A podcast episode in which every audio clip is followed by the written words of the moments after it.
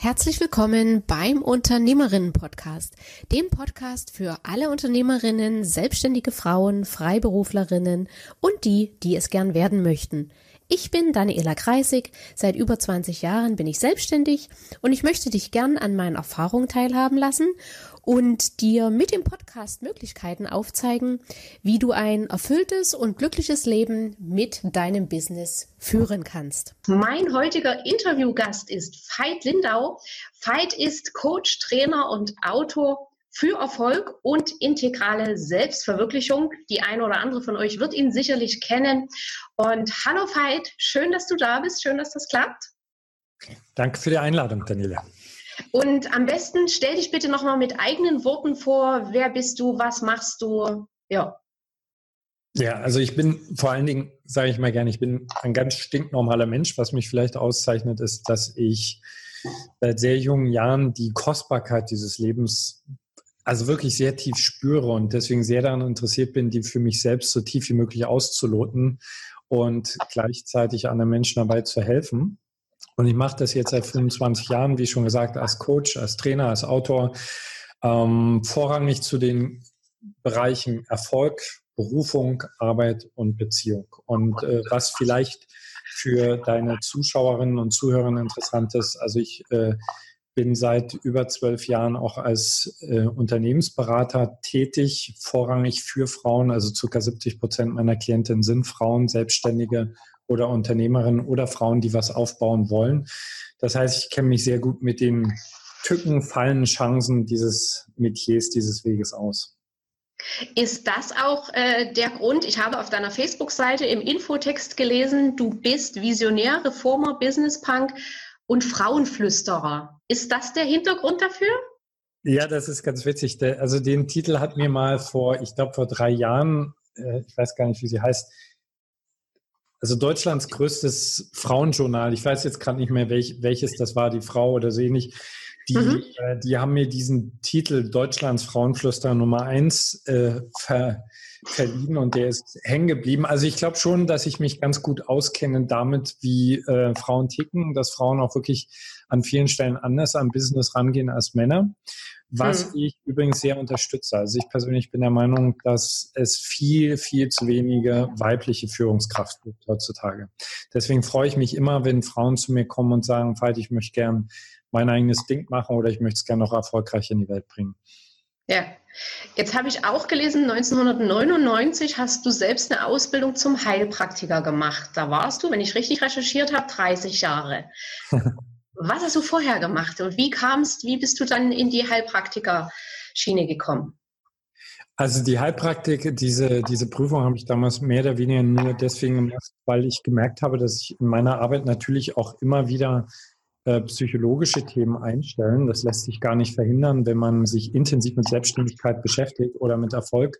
Und mir war es einfach wichtig, nochmal ganz genau differenzieren zu können, auch wirklich genau hinzugucken, wo kommen Fälle zu mir, ähm, die, die wesentlich stärker in den therapeutischen Bereich reinreichen, so, so dass ich dann einfach an der Stelle passen möchte.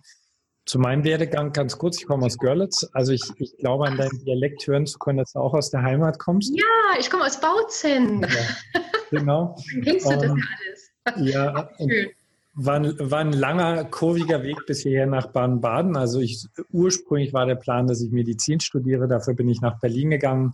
Ich habe dann aber gemerkt, Krankheit interessiert mich nicht wirklich. Mich interessiert nach vorn schauen. Ja. Habe das dann abgebrochen und also alles, was ich jetzt seitdem ergeben hat, ist eigentlich aus Autodidaktik heraus entstanden. Also ich habe da nie wieder einen klassischen Bildungsweg eingeschlagen. Hm. Okay, und jetzt geht es ja gerade auch beim Thema Sichtbarkeit ne, auch um das Warum. Warum macht man das, was man macht? Ähm, es hilft durch Krisen und, und, und.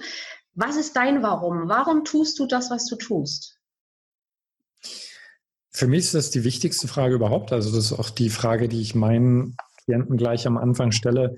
Warum tue ich es? Weil ich, also erstmal, weil ich muss. Also ich bin seit, also wirklich seit, seit ich damals dieses Medizinstudium verlassen habe, bin ich sehr passion getrieben. Ich tue nur die Dinge, die mich wirklich bewegen, die mich brennen lassen. Also es ist ein innerer Motor. Wenn ich es versuchen sollte, in Worte zu fassen, dann würde ich sagen, Ich glaube zutiefst daran, dass jeder von uns ein wirklich einzigartiges Licht in sich trägt und äh, dass wir nicht vollständig glücklich sein können, wenn wir dieses Licht zurückhalten oder wenn wir versuchen, eine Kopie von jemand anderem zu sein. Und ich brenne in meiner Arbeit dafür, Menschen zu helfen, dieses Licht überhaupt erstmal zu finden, das wirklich zu benennen. Was ist meine Gabe? Was ist mein Ruf? Und ihnen dann aber auch wirklich zu helfen, das selbstbewusst rauszubringen. Warum, warum ähm, ist der bei vielen überhaupt erstmal verschüttet? Weil ich, ich gehe mal davon, also meine Meinung ist, dieser, dieses Licht ist immer da, es ist aber durch Kindheit, Schulzeit verschüttet. Warum kommt das nicht von alleine wieder vor? Warum, ja, warum lassen wir das zu? Da gibt es verschiedene Ebenen, finde ich, auf denen man eine gute Antwort findet. Also natürlich an allererster Stelle unser Erziehungssystem. Wenn du mhm. von Eltern großgezogen gezogen worden bist, die selbst nicht voll geleuchtet haben, dann ist die Wahrscheinlichkeit sehr groß, dass du als Kind lernst, dein Licht zu dimmen. Dann sind die meisten von uns durch ein Schulsystem gegangen, das überhaupt nicht daran interessiert sein kann, dass jeder sein Potenzial entfaltet, sondern eher uns in kleine vorgefertigte Leistungseinheiten verwandeln will. Unsere Gesellschaft ist im Augenblick noch gar nicht darauf vorbereitet, auf mhm. dieses Thema Selbstverwirklichung, was ja letztendlich dahinter steckt. Und dann gibt es noch für mich eine, äh, eine, ich würde es eine spirituelle Dimension nennen. Ich glaube, dass wir letztendlich alle hier sind auf diesem Planeten, um uns tiefer, tiefer zu entdecken. Und das bedeutet, wir kommen, wir kommen einfach schlafend an. Und das Abenteuer besteht darin, das zu befreien. Und das Schöne für mich daran ist, es gibt kein Ende. Es gibt einfach immer noch mehr. Es gibt ein ewiges Wachsen. So ja. Und mir das gerade. Ähm, bleiben wir mal oder gehen wir mal wieder zum Thema Sichtbarkeit. In deinen Gründungsjahren, was hast du für deine Sichtbarkeit getan? Wir haben vielen Stellen blamiert. Also Was Beispiele?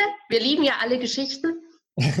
Na, guck mal, ich habe damals angefangen, ich habe ja noch in Berlin gewohnt. Ähm, als ich zum Beispiel angefangen habe, meine ersten Seminare zum Thema Beziehung zu geben oder Vorträge, weil ich einfach gespürt habe, das Thema begeistert mich, ich brenne dafür, ich bringe das jetzt rüber.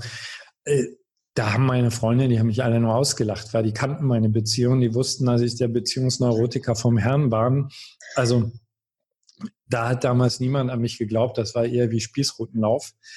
Ähm, ich habe an vielen Stellen, wenn ich jetzt zurückschaue, also eigentlich gar nicht gewusst, mit was ich wirklich sichtbar sein will. Ich habe einfach nur gespürt, ich, muss hier mit, da ist Kraft, die muss raus und habe an vielen Stellen wahrscheinlich gestammelt, habe ganz häufig sicher auch zum falschen Publikum gesprochen, habe sicher häufig den Mund viel zu voll genommen. Also, ähm, also so gut wie alle Sünden, sage ich mal jetzt mal, auf die, die man auf der Seite zu extrovertiert machen kann.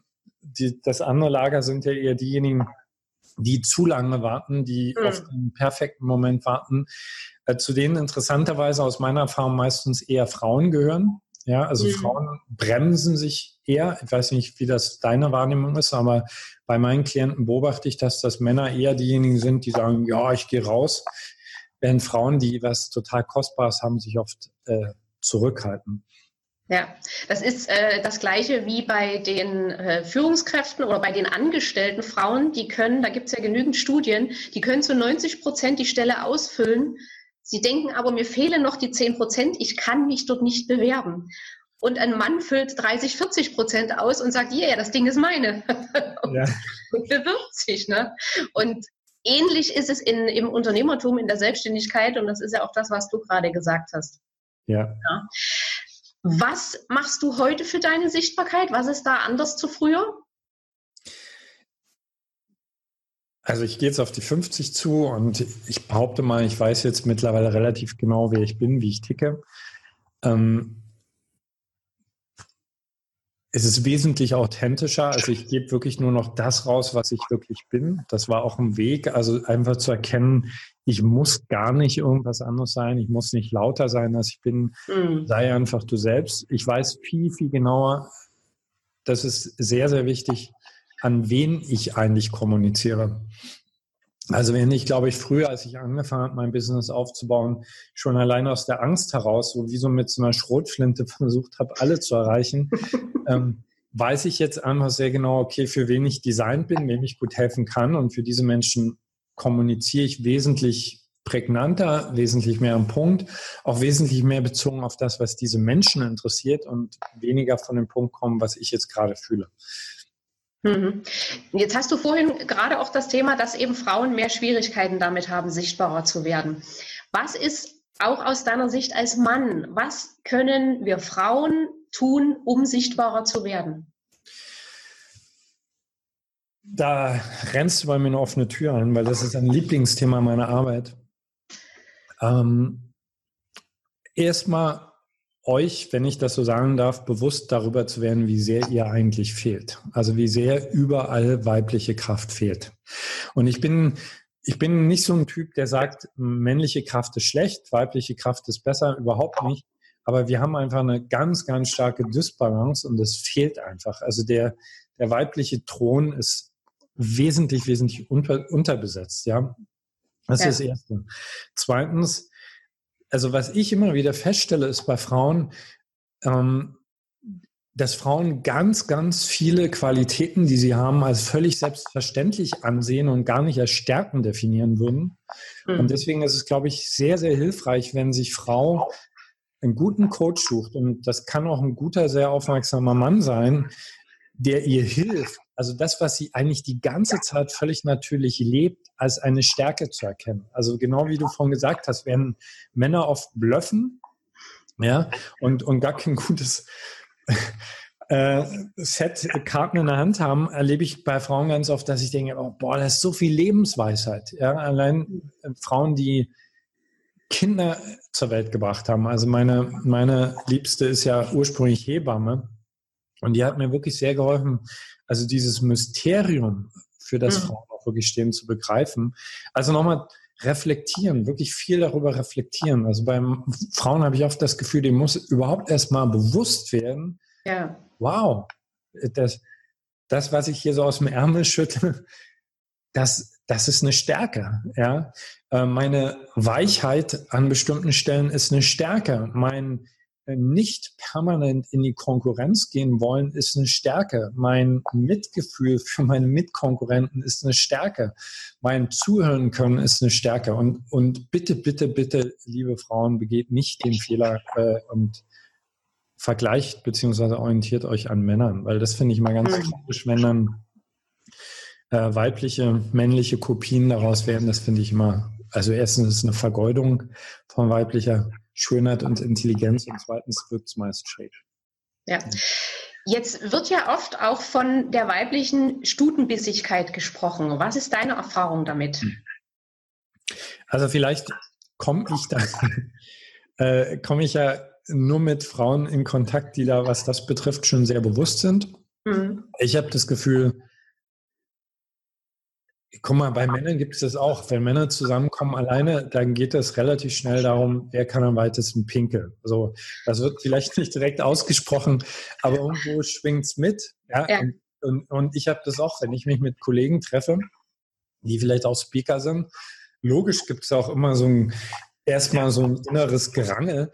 Aber ich glaube, wenn wenn Männer und Frauen sich bewusst dieser Dynamiken sind und das ansprechen und auch Witze drüber machen können und das reflektieren können, dann glaube ich, ist das eigentlich überholtes ähm, hm. Klischee, was, glaube ich, immer nur dann sich einnisten kann und gelebt werden kann, wenn Frauen nicht ehrlich miteinander kommunizieren.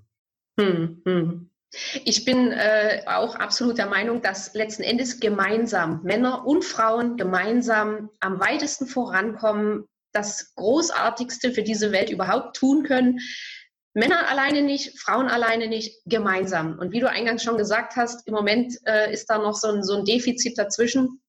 Und was aber auch aus meiner Erfahrung raus eine Ursache oder, oder eine Bremse ist, ist die Angst vor Kritik und vor Hatern die ja zwangsläufig auf dem Radar erscheinen, wenn ich sichtbar werde. Wie gehst du damit um?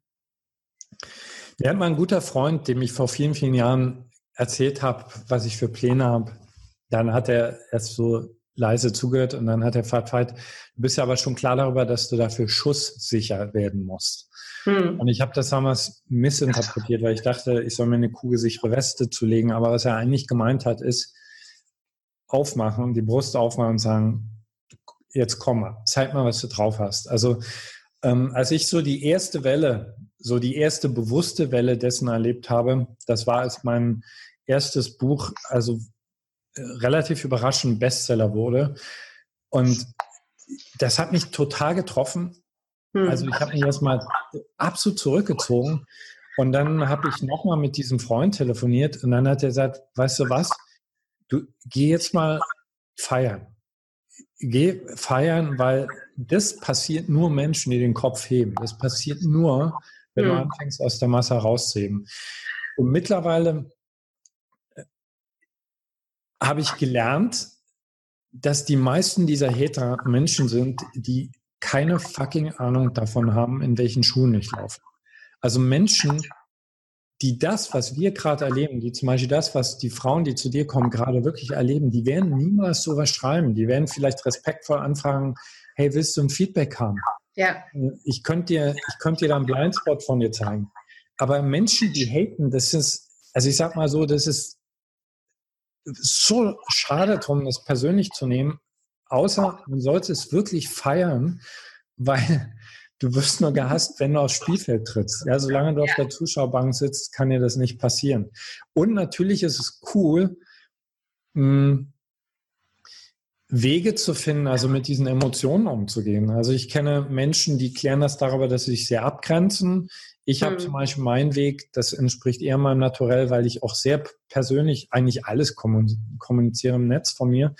Mein Weg, wenn mir was wehtut, das auch wirklich zu fühlen und mich dann auch kurz hinzusetzen, zu gucken, ist vielleicht irgendwas dran. Vielleicht hat es derjenige bescheuert formuliert, mhm. aber vielleicht zeigt er mir dennoch eine Schwachstelle, die ich schließen kann.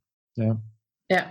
Und hast du auch manchmal noch so, so eine Hemmschwelle vor einem, vor einem Posting oder vor einer Veröffentlichung, wo du sagst, äh, schicken wir es raus, schicken wir es nicht raus? Oder ist es inzwischen, bist du so routiniert, dass du sagst, ach, raus damit, äh, bin auf alles vorbereitet? Oder guckst du da schon noch sehr kritisch über alles drüber? Also ich bin eher so ein Raus damit-Typ. ähm, Weil ich auch wirklich, äh, ich, ich, ich glaube, es ist eine große, große Gefahr, gerade heutzutage in den sozialen Medien. Ähm, ich, also ich nenne es Klickprostitution, also dich sozusagen von den Klicks, die du kriegst, erziehen zu lassen in eine bestimmte Richtung. Ja, okay. Und äh, ich habe irgendwann einfach gemerkt, dass eine, ich übertreibe jetzt ein bisschen, eine Stulle, die ich poste, manchmal mehr klickt als ein profunder Beitrag. Und dann habe ich irgendwann, weil das kann, das kann einfach nicht sein, ja. Und, ja. Ähm, und habe dann eher sogar bewusst die Tendenz, mal was Provokantes zu schreiben, äh, einfach schon, um A, mir zu beweisen, dass ich frei davon bin und B, um aber auch den Leuten da draußen zu zeigen, ich, ich gehöre niemandem. Ja? Mhm. Also zum Beispiel, ich war letzte Woche hatte ich die große Ehre, für mich persönlich Ehre, Michelle Obama zu begegnen. Ja? Ich, ich, ich würde da nicht mal auf die Idee kommen, dass das negative Kritik hervorrufen könnte, aber ich habe, glaube ich, noch nie so viel hasserfüllte Kommentare mhm. bekommen wie da, weil offenbar sehr viele Menschen der Meinung sind, sie wüssten, was sie alles besser machen würden, wenn sie amerikanische äh, Präsidentin, Gattin wären und ähm, damit muss man halt leben. Ja, ja. das finde ich auch, auch immer eigentlich äh, traurig faszinierend, wenn, wenn ich manchmal Postings mache, wo, wo ich auch nichts Anstößiges oder irgendwas Negatives, nicht, nicht ein Fünkchen. Und dann kommt dort Reaktion, wo ich denke, also wie kommt man auf so eine Idee? Wie kommt man auf so einen negativen Gedanken?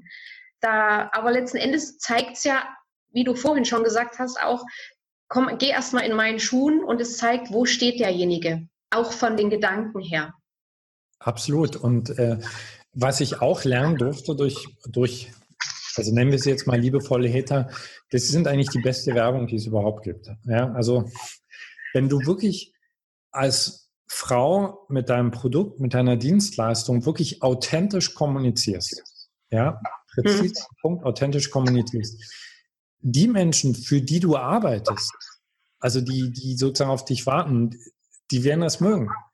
Ja. Und die, die das aber ganz doof finden, sind auch richtig gute Werbung, weil wenn die da draußen rum erzählen, dass die dich ganz doof finden, dann wissen andere, das muss gut sein. Äh, also insofern, ich glaube, eine gute Marke, und das sind wir ja alle als selbstständige Unternehmer, muss polarisieren. Also wir sollten eher unruhig werden, wenn wir das Gefühl haben, dass uns wirklich alle da draußen mögen, dann haben wir, dann sind wir zu undefiniert. Ja, das, äh, das sehe ich auch immer so. Da mache ich dann auch immer Mut und sage, komm, sei authentisch, steh zu dir und, und bediene die Nische und bediene nicht alles, weil die Menschen merken sich nicht alles. Ja. Ist das auch so ein Thema, was du in deinen Beratungen merkst, dass, dass viele äh, Angst haben, was loszulassen und sich wirklich nur auf eine Sache zu fokussieren? Ja, das ist ja, guck mal, wenn, wenn du das liest das erste Mal oder hörst in einem Marketing-Workshop, es klingt ja logisch, aber dein Stammhund sagt dir, ich, ich wäre bescheuert, ich habe jetzt schon zu wenig Kunden. Äh, ja. Ich, das ist ja, ich werde da jetzt nicht noch mehr zuspitzen. Also ich finde am Anfang, das war bei mir auch so, fühlt sich das eigentlich an wie, als wenn du musst total gegen deinen Instinkt gehen. Ja. Mhm. Und Gott sei Dank machst du irgendwann die Erfahrung, dass es funktioniert. Ich finde ein super Beispiel, der so erkläre ich immer in meinen Marketing-Seminaren ist, wenn du als Frau zum Date gehst äh, oder sag mal, du bist zehn Jahre lang Single gewesen und du willst wieder mal eine richtig coole Beziehung mit dem Mann, dann gehst du ja auch nicht in die Bar rein und sagst, egal wer, der Erste kriegt mich. Sehr gutes Beispiel. Ja, sondern du hast ja eine sehr, sehr klare Nische in deinem Kopf und ja. du willst ja auch, dass der Typ, der dich anspricht, dass der dir das Gefühl vermittelt, dass der genau auf dich gewartet hat. Ja. Da sind wir fast beim nächsten Thema. Ich habe dein Buch gelesen, Heirate dich selbst. Mhm. Und da hast du ja in einem Kapitel, dass die, man sollte so äh, agieren, dass die ersten 15 Minuten des Tages heilig sind. Jetzt ist es natürlich gerade bei Frauen, ne? die haben ihr Business, die haben Kind, Hund, Haushalt, whatever noch was dazu. Und ich kenne es selber noch aus der Zeit, wo meine Jungs klein waren. Wenn ich das gelesen hätte, als meine Jungs noch klein waren, hätte ich gesagt, die 15 Minuten, die schlafe ich lieber, weil ich um jede Minute Schlaf kämpfe. Ähm, ja. Was es für eine Alternative dazu? Weil die Idee grundsätzlich finde ich großartig. Ich mache das auch, seitdem meine Jungs groß sind und ich wirklich auch äh, mich nicht mehr nach ihnen vom Aufstehen her richten muss. Aber wenn ich nun wirklich so einen, sage ich mal, vollen Tag habe und wenn ich irgendwo, sage ich mal, auch wohne, wo es ist ja oft so bei, bei mit Kindern im Alltag, die Kinder sind vor dir selber wach toben durchs Haus, da findest du auch nicht eine Minute oder eine Ecke, wo du 15 Minuten, wo du nicht mal fünf Minuten deine Ruhe hast. Weißt du, was ich meine? Ich, ich weiß, was du meinst und ich, äh, ich sag jetzt mal Jein, ja, weil ich verstehe das und das ist ja ist ganz häufig erstmal so wie so ein Schachmatt-Argument, also gerade von vielbeschäftigten Müttern. Ja. Ähm, wenn du jetzt damals zu mir gekommen wärst und du hättest gesagt, Veit, ich würde dann diese 15 Minuten lieber erstmal schlafen, dann würde ich dir sagen, der Grund, warum du Schlafmangel hast, ist, weil du dir diese ersten 15 Minuten nicht Zeit nimmst für dich. Mhm. Ähm, weil, also warum diese ersten 15 Minuten? Also wir haben verschiedene mentale Frequenzen, auf denen wir Realität interpretieren. Und in dem Augenblick, wenn ich anfange, in den Alltagsmodus zu gehen, wenn ich anfange, meinem Kind das Essen zu machen, äh, die ersten Projekte vorzubereiten, geht mein Hirn sehr stark auf eine Beta-Frequenz, mhm. die sehr logisch ist, die hilft, den Alltag zu meistern, aber die nicht mehr wirklich cool dafür ist, äh, cool geeignet dafür ist, äh, intuitiv überhaupt erstmal aus einer Metaperspektive herauszufangen, was ist denn wirklich, was ist wirklich gut. Das heißt, wenn Menschen zu mir kommen, die dieses Argument haben, und das passiert häufig, dann versuche ich erstmal mit ihnen dennoch eine kreative Möglichkeit zu finden. Weil ganz häufig ist es so, wenn wir schaffen, uns diese ersten 15 Minuten freizunehmen, auch wenn die Kinder durchs Haus toben, ist das so ein bisschen so, als wenn wir die also die Oberbefehlschaft über diesen Tag erobern. Also wir, wir machen einfach klar, da sitzt jemand auf dem Thron. Und ganz häufig ist es so, dass Menschen, die sehr, die achtsam leben, die zentriert leben, dann noch viel eher kennen, okay, was und wie kann ich meinen Alltag vielleicht ganz anders gestalten, dass ich im Endeffekt durch diese 15 Minuten am Morgen hm. zwei Stunden mehr Schlaf jeden Tag habe. So.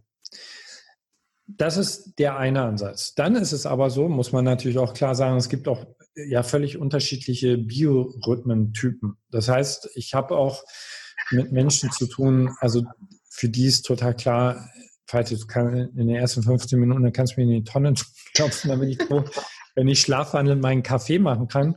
Ähm, genau. Dann versuche ich denen halt zu helfen, eine andere Routine zu entwickeln. Zum, äh, zum Beispiel erstmal Kinder alle aus dem Haus, bumm, Tür zu.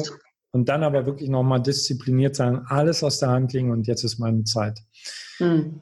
Was ich gern zu diesem Thema sagen möchte, meine Erfahrung ist, dass das Frauen viel schwieriger, viel schwerer fällt, sich diese Ich-Zeit zu nehmen.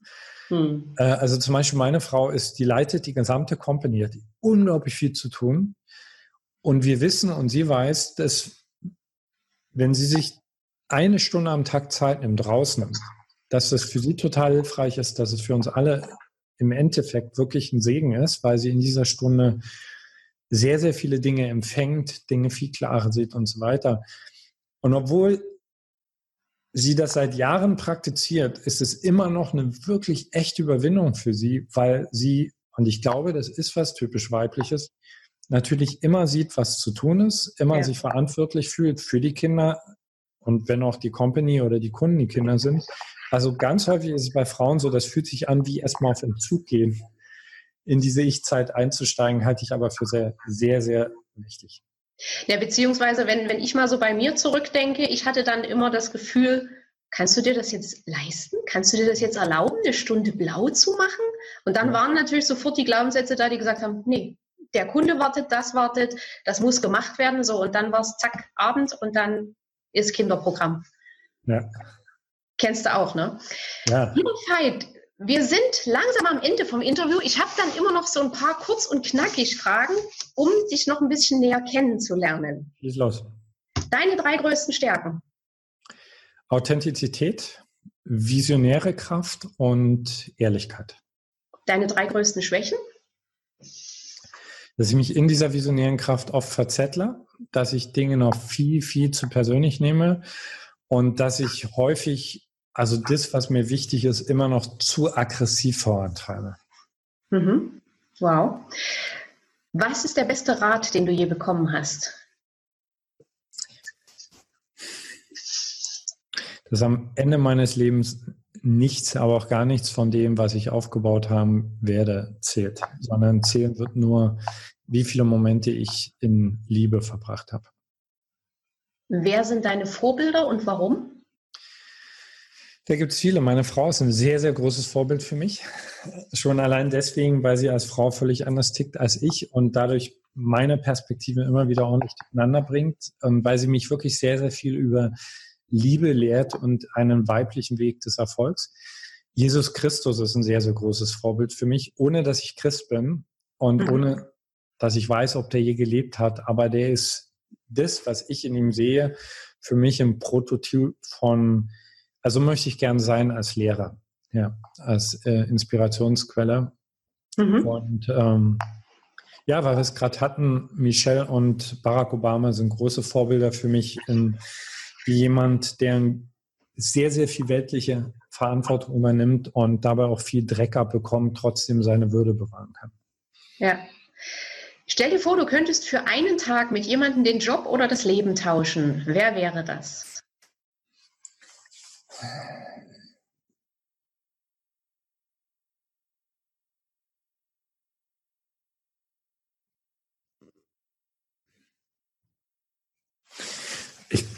Glaube jetzt gerade, weil, weil ich mich viel mit, mit ihm beschäftige, wären es die Obamas. Ja.